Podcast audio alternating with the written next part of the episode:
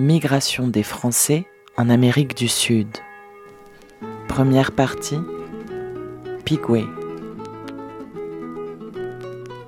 Cante custerun, cante custerun, cante custerun, luces globs. Canterun, canterun, canterun, nos, canterun, canterun, canterun, nos, sin sous, custerun, sin sous, custerun, sin sous, custerun. Canterun, canterun, canterun, nos, canterun, canterun, canterun, nos.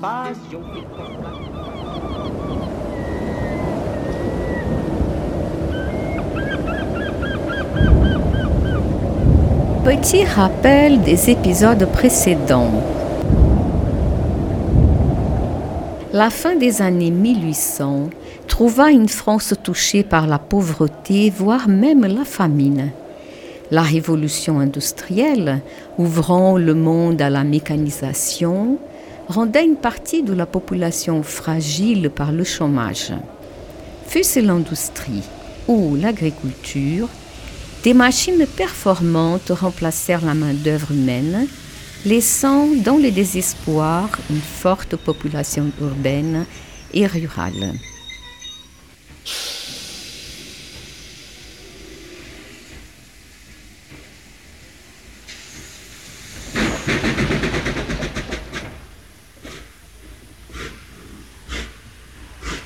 Le train à vapeur, une des modernisations les plus prometteuses, raccourcissait les distances, instaurant une nouvelle forme de concurrence par la circulation des marchandises et par une transhumance humaine sans précédent.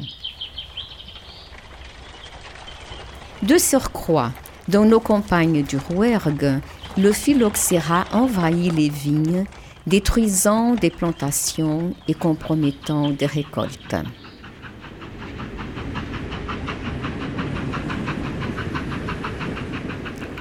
Un vent d'évasion souffla et les gares furent le point de départ vers nulle part, vers l'ailleurs, peut-être plus vivable.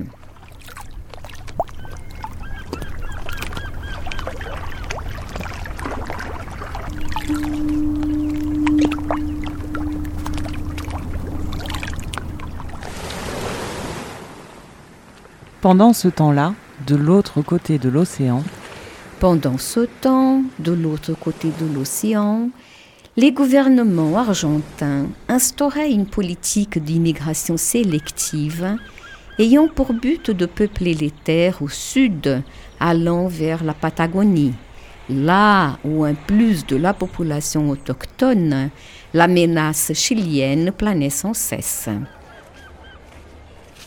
Des nombreux Français saisirent cette vague de migration. Parmi eux, Clément Cabanette, originaire d'Ambec. et François Issali, originaire de Poudance.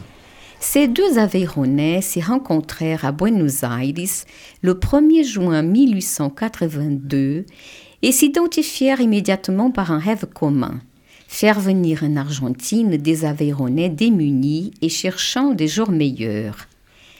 Clément Cabanet était alors à la direction de l'Union téléphonique de Buenos Aires et y fit engager François Sali comme charpentier, le temps d'avoir la confirmation du gouvernement de la province de Buenos Aires de la cession d'un terrain où il pourrait fonder une colonie aveyronnaise. Le projet, présenté par Clément Cabanet à François Issali le 2 juin 1882, comptait avec l'appui des deux Argentins, messieurs Balthazar et Henri Moreno. Par ce projet, le gouverneur de la province de Buenos Aires leur accordait huit lieues carrés de terrain, à mesure moderne environ 120 km dans le sud de la province de Buenos Aires. Il serait donc possible de donner gratuitement à chaque famille d'agriculteurs composée de deux à trois membres un lot de 100 hectares ou d'un kilomètre carré. Clément Cabanet avancerait le matériel agricole nécessaire pour les aider à exploiter les terrains et en contrepartie, les agriculteurs verseraient à Clément Cabanet la moitié des récoltes obtenues au cours des quatre premières années d'installation. Rappelons-nous que Clément Cabanet a donné le feu vert à François Sali pour retourner en France lorsqu'il a reçu l'engagement verbal du gouverneur accordant ces terres. Rappelons-nous que François Issali est retourné en France pour recruter les familles intéressées par la proposition de Clément Cabanette.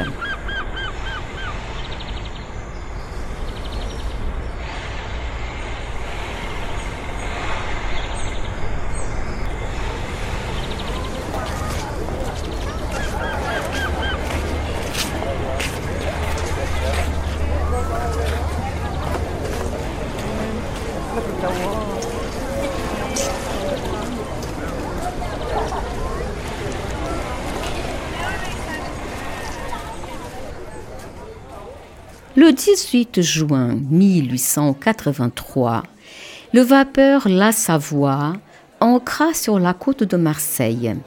Parmi les voyageurs, François Sally débarqua et toucha les terres françaises qu'il avait quittées trois ans auparavant.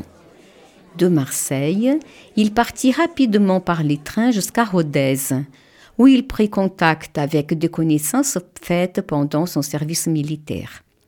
Ensuite, il poursuivit son voyage en voiture jusqu'à Villers-Comtal, dernier lieu où il avait travaillé en France avant son départ en Argentine.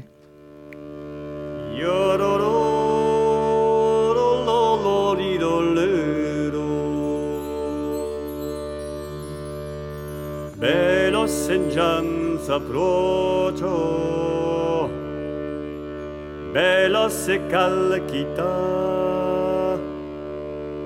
per un altro il vuoto ye, ye, calona de mura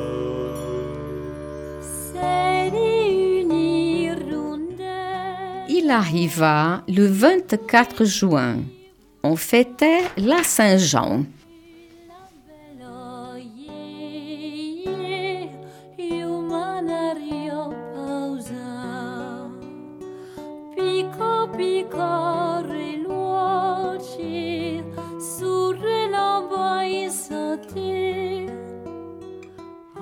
Le soir même de son arrivée, il retrouva plusieurs personnes de sa connaissance qui, de ses propres dires, l'ont reçu. Comme un ange tombé du ciel. Et il ajoute Je dus, pour leur plaire et pour leur parler un peu de mon voyage en Amérique, rester avec elles pour passer la nuit et une partie du jour d'après.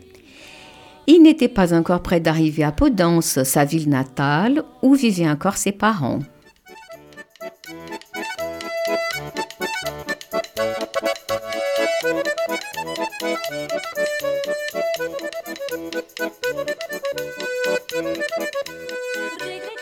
À mi-chemin, sur sa route, il avisa son père, qui, informé par des voisins de son arrivée en France, était parti à sa rencontre.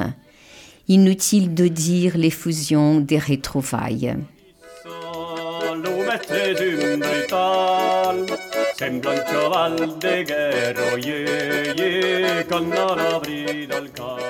Ensemble, père et fils y dirigèrent à Podence, où François et Sally rencontra les restants de sa famille, voisins, amis, et raconta son périple en Amérique, les raisons de son retour à la patrie, et profita pour leur parler tout de suite de sa mission.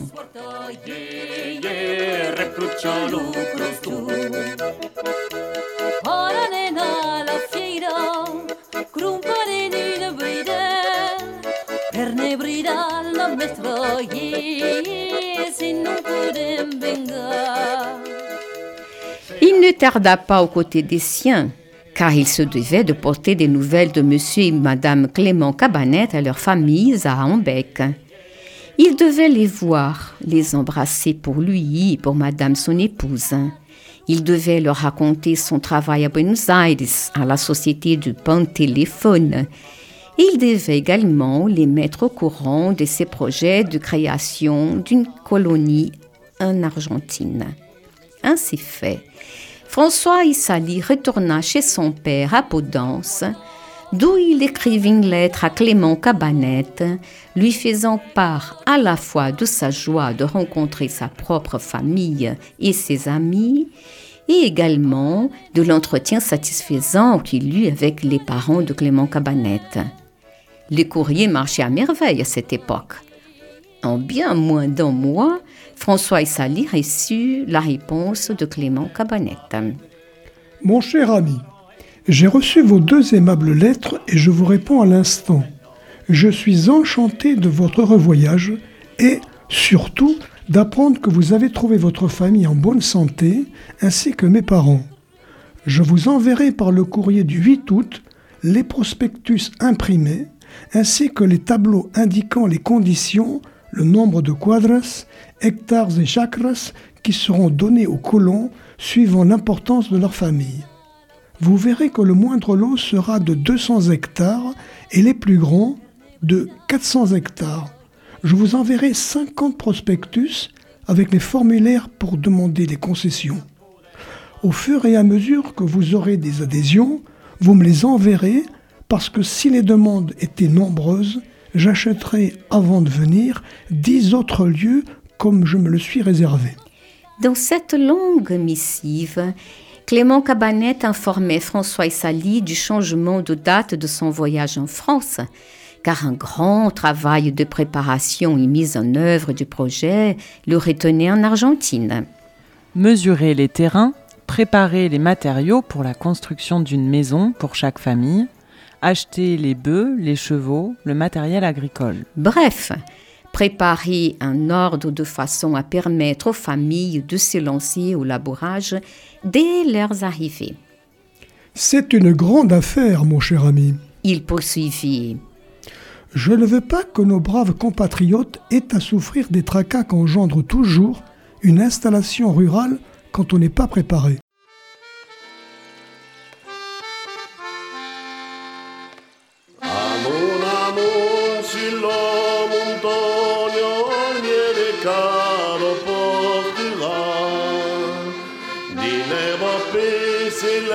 sin sono i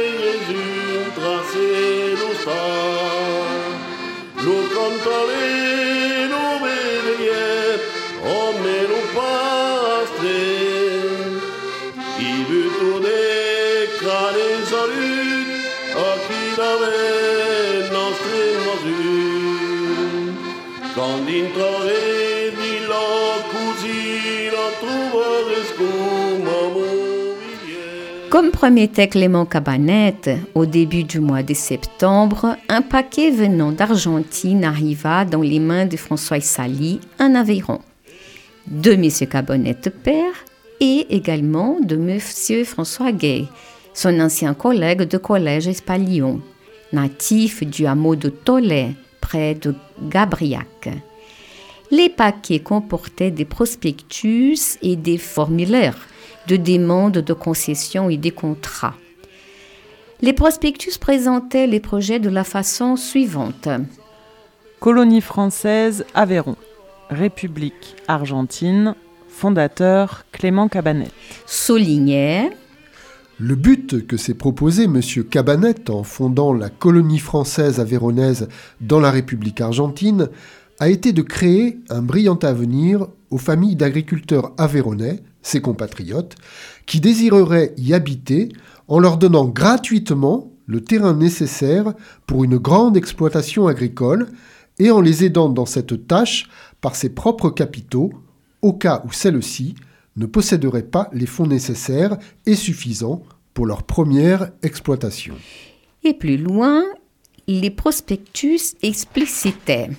Chaque famille recevra une concession de terrain dont l'étendue variera entre 200 et 400 hectares, suivant le nombre valide qui la compose et son importance.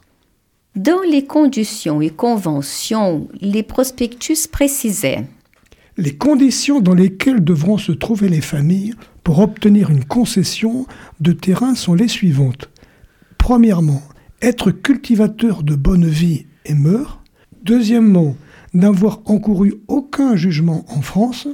Enfin, posséder un capital en espèces d'au moins 3000 francs. Il sera fait en certains cas quelques exceptions à cette troisième condition.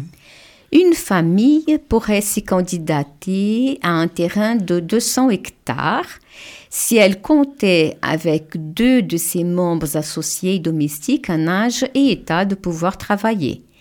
Cette quantité de main-d'œuvre disponible augmentait proportionnellement en fonction des dimensions des terres sollicitées. Qu'était-ce qu'une famille?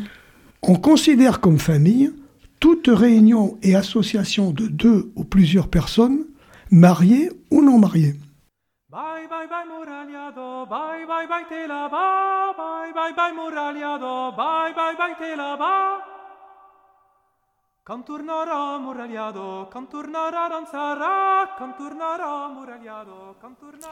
Avec le même souci de précision, les prospectus présentaient les conditions, les conventions, les compromis et les avantages d'une part et de l'autre. Texte détaillé avec des règles claires, didactiquement et méthodiquement exposées, démontrant un long travail de réflexion et de recherche sur les fonctionnements d'une société agricole et d'une société tout court. Évidemment, cette profusion des règles ne piétinait pas sur la liberté des candidats. Chaque famille aura la liberté la plus complète dans sa propriété, en dehors des compromis auxquels elle est astreinte durant les six premières années. Cette liberté concernait le choix des plantations hormis le blé, l'orge, l'avoine et le maïs, cultures obligatoires à chaque candidat pendant les premiers six ans précédant l'obtention du titre de propriété de la famille candidate. Aussitôt en possession de ce matériel, mandaté officiellement par Clément Cabanette, François Sally, M. Cabanette père et M. François Gay s'empressèrent de mettre en œuvre la diffusion du projet. Cependant, les choses n'allaient pas aussi vite qu'ils auraient cru. Le mois de septembre s'est passé et le mois d'octobre est arrivé sans que personne ne réponde à la proposition, hormis la famille de François Sally. Préoccupé par les conséquences d'une possible absence de candidature de la part des familles aveillonnaises, François Sally a imaginé une autre stratégie de diffusion.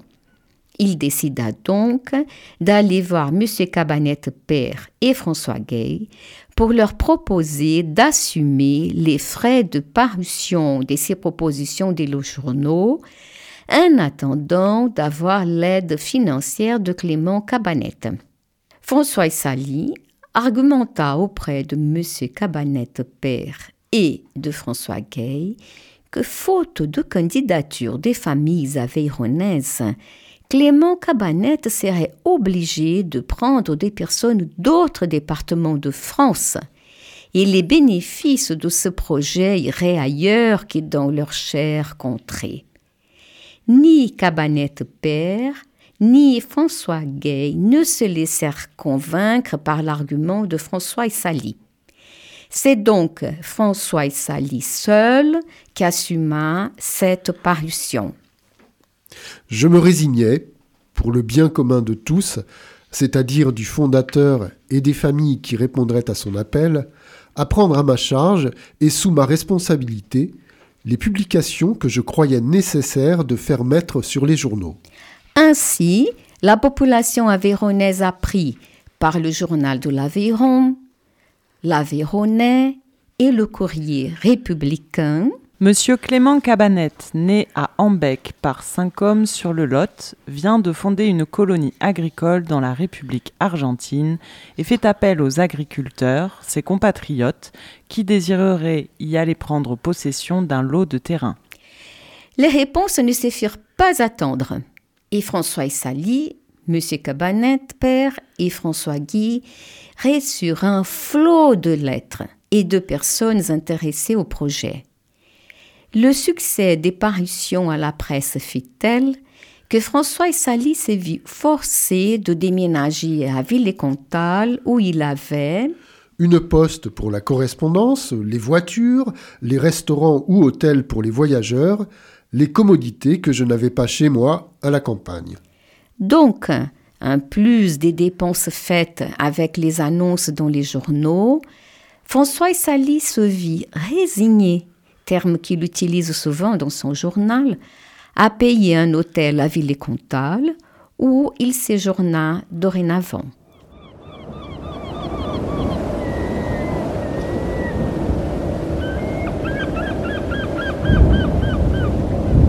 Pendant ce temps-là, de l'autre côté de l'océan, Pendant ce temps, de l'autre côté de l'océan, les choses n'y marchaient pas comme ils avaient souhaité.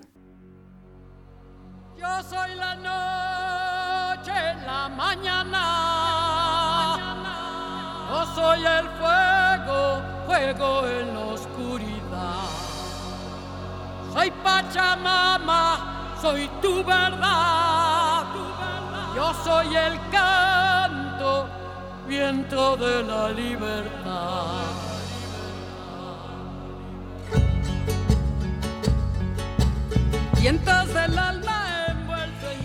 Le gouverneur de la province de Buenos Aires céda les terres promises à Clément Cabanet et M. Balthazar Henri Moreno à des Indiens ayant soutenu ce gouvernement contre les Indiens qui s'y étaient opposés par une guerre.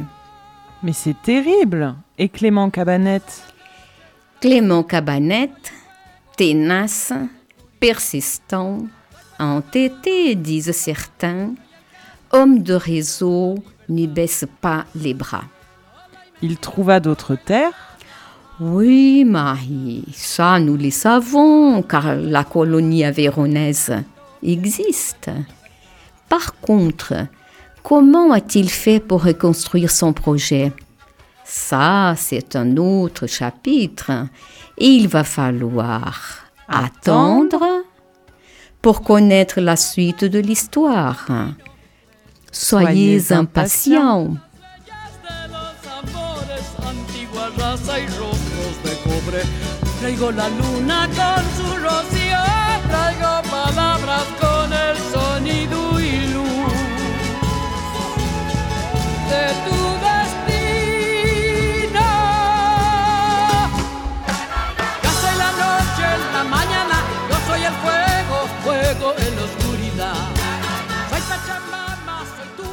Vous venez d'écouter Migration française vers l'Amérique du Sud. Première partie, Pigoué, l'histoire des Aveyronais devenus gauches. Raconté par une gauche devenue un véronaise. Enregistré dans le studio de Radio Larzac, Texte Rita, Régie montage Marie, avec les voix de Marie, Jean, Nicolas, Erita. Nos sources d'aujourd'hui, de l'Aveyron à l'Argentine, itinéraire d'un pionnier, chronique de la fondation de la colonie française aveyronnaise de Pigoué, d'après le manuscrit de François Issali, 1924, adaptation de Nadine Coste. Pigoué, ces Français devenus gauchos d'Émile Cabanet et Pierre Gombert. Canterun, canterun, canterun Nous, canterun, canterun, canterun Nous faz jo flico flaco, faz jo flico flaco, faz jo flico flaco e luces globs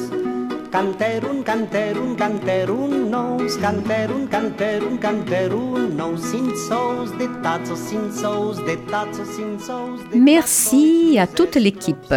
Merci aux membres de l'association Rouergue Pigoué qui collaborent avec les recherches musicales.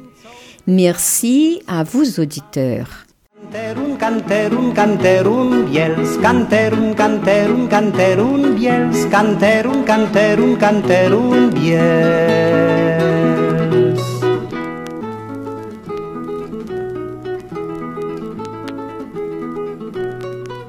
Cante custerun, cante custerun, cante custerun, luces glops.